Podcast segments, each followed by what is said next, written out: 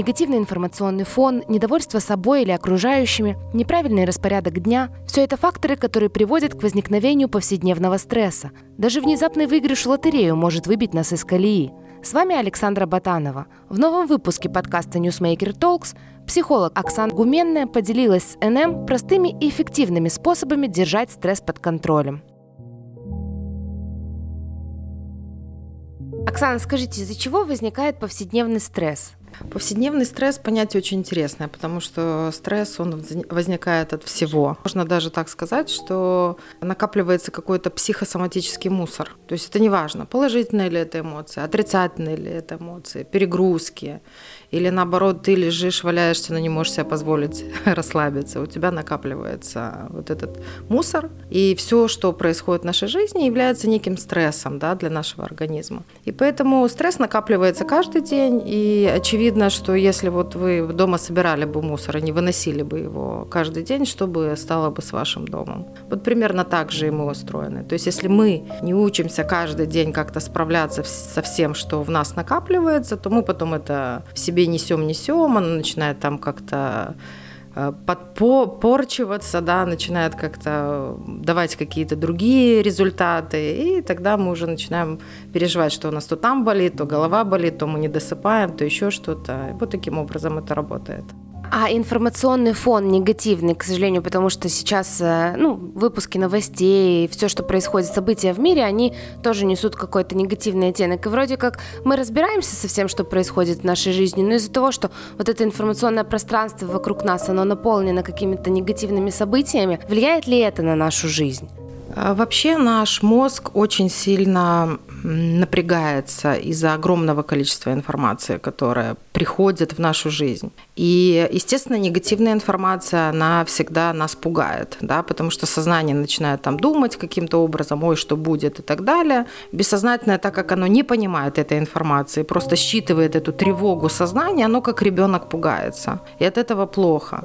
Но помимо негативного э, информационного поля, ну, многие, допустим, там дети, подростки, они сильно это не считывают. Но они считывают эмоции родителей, да, они считывают огромное количество информации в школе, в интернет-пространстве, в играх. И все это стимулирует мозг, и получается тот ресурс, который заложен в мозге, там гормональный, нейромедиаторный, он истощается быстрее. Проблема в том даже не какая информация, а ее количество, ее объем, ее разнообразие, ее бессмысленность и бесполезность для нашего ежедневного существования. Скорее в этом проблема.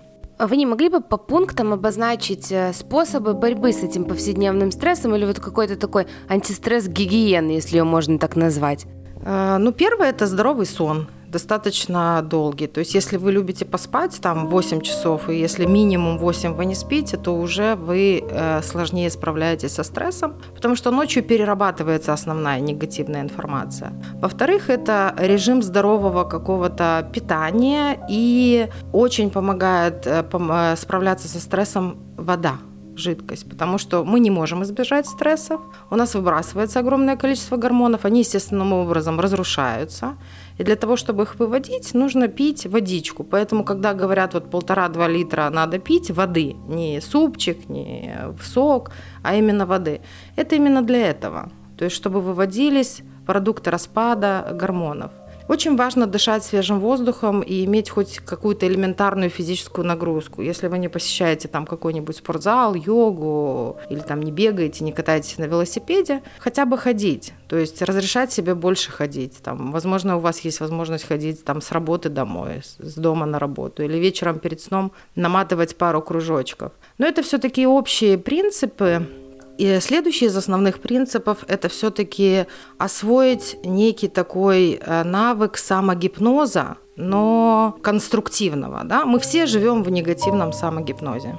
Мы все каждый день, когда воспринимаем огромное количество информации, у нас включается там внутренний критик, и он критикует то правительство, то там детей, то начальника на работе, то есть самого себя. Мы не умеем как-то поддерживающе, более по-доброму относиться к себе. Есть такое интересное упражнение, которое разработал Павел Федорович Лебедько. Он один из ведущих гипнотерапевтов э, России, который утверждал, э, что да, мы способны как-то себя по-другому воспринимать так далее.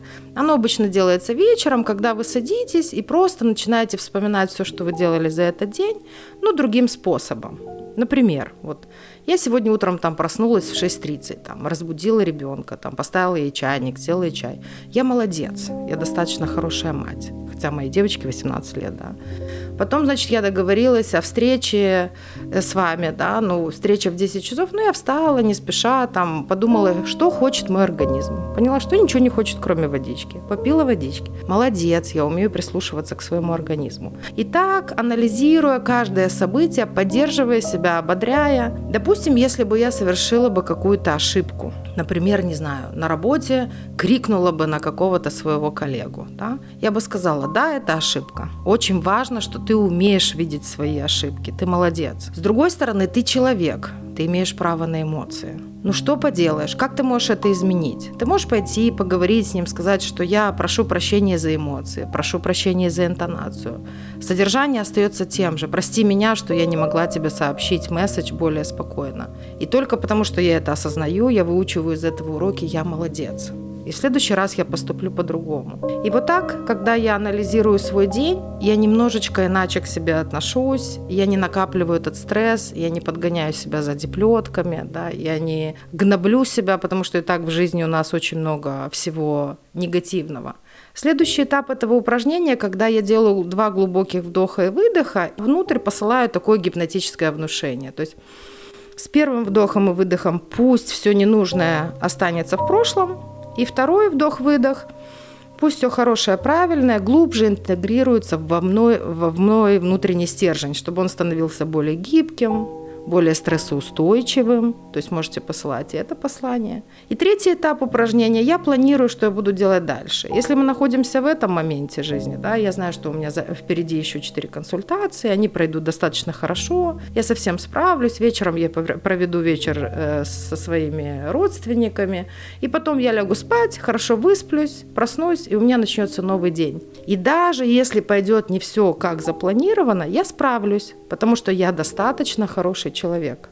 Как понять, что ты не можешь справиться уже с этим стрессом э, в одиночку? Потому что часто мы испытываем стресс, и он становится нашим фоном, мы даже не осознаем, что это стресс. Нам кажется, что ну просто все плохо, мы ходим, грустим э, и не понимаем, что с этим делать. А как понять, что ну ты не можешь справиться сам, тебе э, нужна помощь психолога? Э, мы часто э, имеем какие-то психосоматические проблемы. То есть если я за собой наблюдаю, что я там не могу проснуться, да, если у меня постоянно болит голова, или, например, у меня начинаются какие-то проблемы с кишечником или вообще с животом. Живот – это такой брюшной мозг, и это первое, что реагирует на стресс. И, наверное, вы вспоминаете ситуации, там, экзамены, перед, предэкзаменационные, там все почему-то хотят там в туалет, да, то есть Кишечник первый реагирует на стресс. Это не значит, что я не справляюсь, это значит, что как-то оно у меня поднакопилось, и, может быть, мне стоит сделать какую-то паузу. Или, может быть, мне стоит как-то остановиться и задуматься, из-за чего это в моей жизни происходит.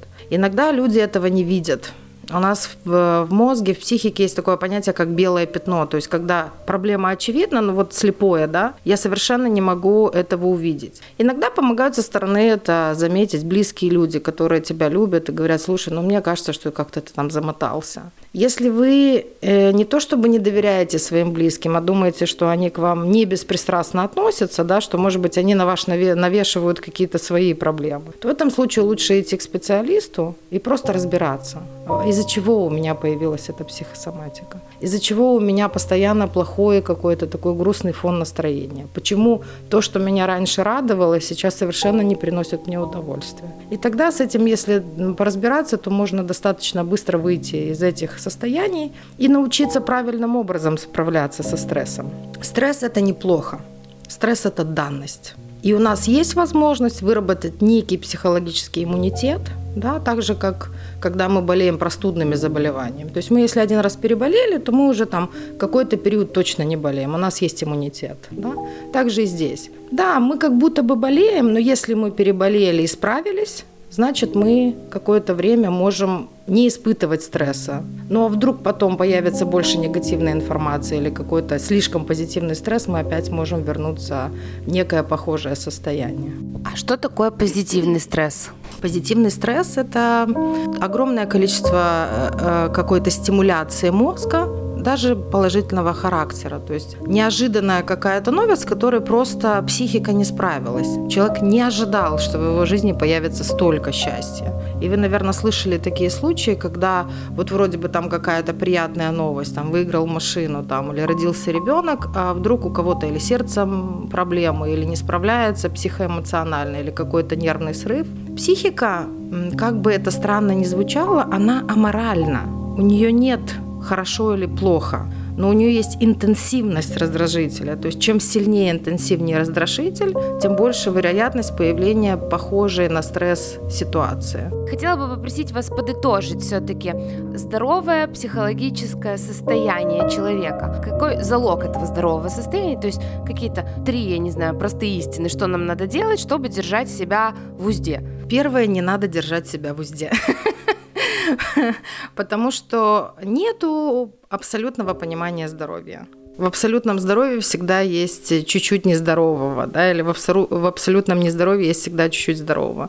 Очень важно понимать и учитывать себя и понимать, что жизнь, она такая, какая она есть. То есть если вы способны реально смотреть на жизнь, принимать ее, стресса в вашей жизни будет меньше. Если вы будете принимать определенные профилактические меры, элементарные, которые знают все, здоровый сон, нормальное сбалансированное питание, нормальное количество жидкости в день, нормальное количество кислорода в день для мозга, да, оксигенации, и нормальное адекватное количество движения, стресса в вашей жизни будет меньше, потому что организм будет выводить, справляться с ним. И третье, что вы можете сделать, научиться маленьким техникам самого гипноза, который поддерживает вас в этой жизни, который позволяет вам засеивать внутрь, что вы совсем справитесь, что все достаточно хорошо, что вы достаточно хороший человек, и вы совсем достаточно хорошо справляетесь. Тогда у вас не будет в какой-то стрессовой ситуации включаться еще внутренний критик, который вас будет там плетьми изнутри бить. Ну и, конечно же, если вы заботитесь о своем здоровье вы чувствуете, что вы немного не справляетесь, обратитесь к специалистам, не доводите себя до состояния, когда вам нужно нужно начинать принимать медикаментозную поддержку. Потому что, к сожалению, количество депрессий и околодепрессивных состояний с каждым годом увеличивается во всем мире.